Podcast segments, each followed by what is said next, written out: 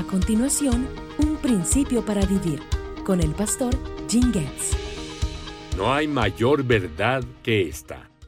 Para ser fieles al Evangelio de Jesucristo, nunca tenemos que diluir la enseñanza bíblica de que somos justificados por la fe y solo por la fe. Cuando Pablo escribió a los filipenses, dejó en claro este principio bíblico al reflexionar sobre su propia vida de buenas obras. Esto es lo que escribió.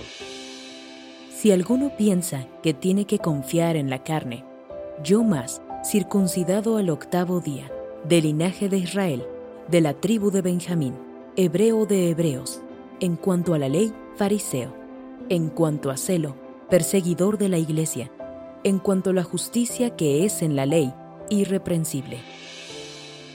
Claramente Pablo había estado confundido acerca del camino de la salvación.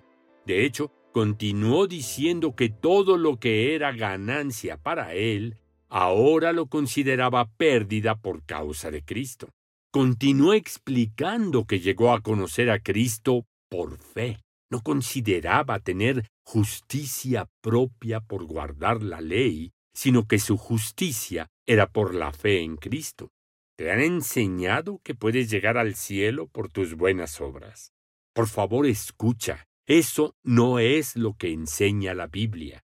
En realidad, toda nuestra justicia es como trapos sucios. E incluso si nuestras obras son buenas, no son lo suficientemente buenas para llevarnos al cielo.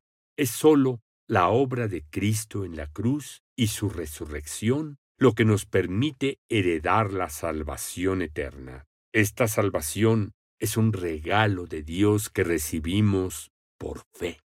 ¿Has recibido este regalo? Si no, puedes hacerlo hoy. Y aquellos de nosotros que ya somos seguidores de Cristo, nunca olvidemos este principio para vivir. Para ser fieles al Evangelio de Jesucristo, nunca tenemos que diluir la enseñanza bíblica de que somos justificados por la fe y solo por la fe. Recibe más principios alentadores en tus redes sociales favoritas. Síguenos bajo el nombre Biblia QR.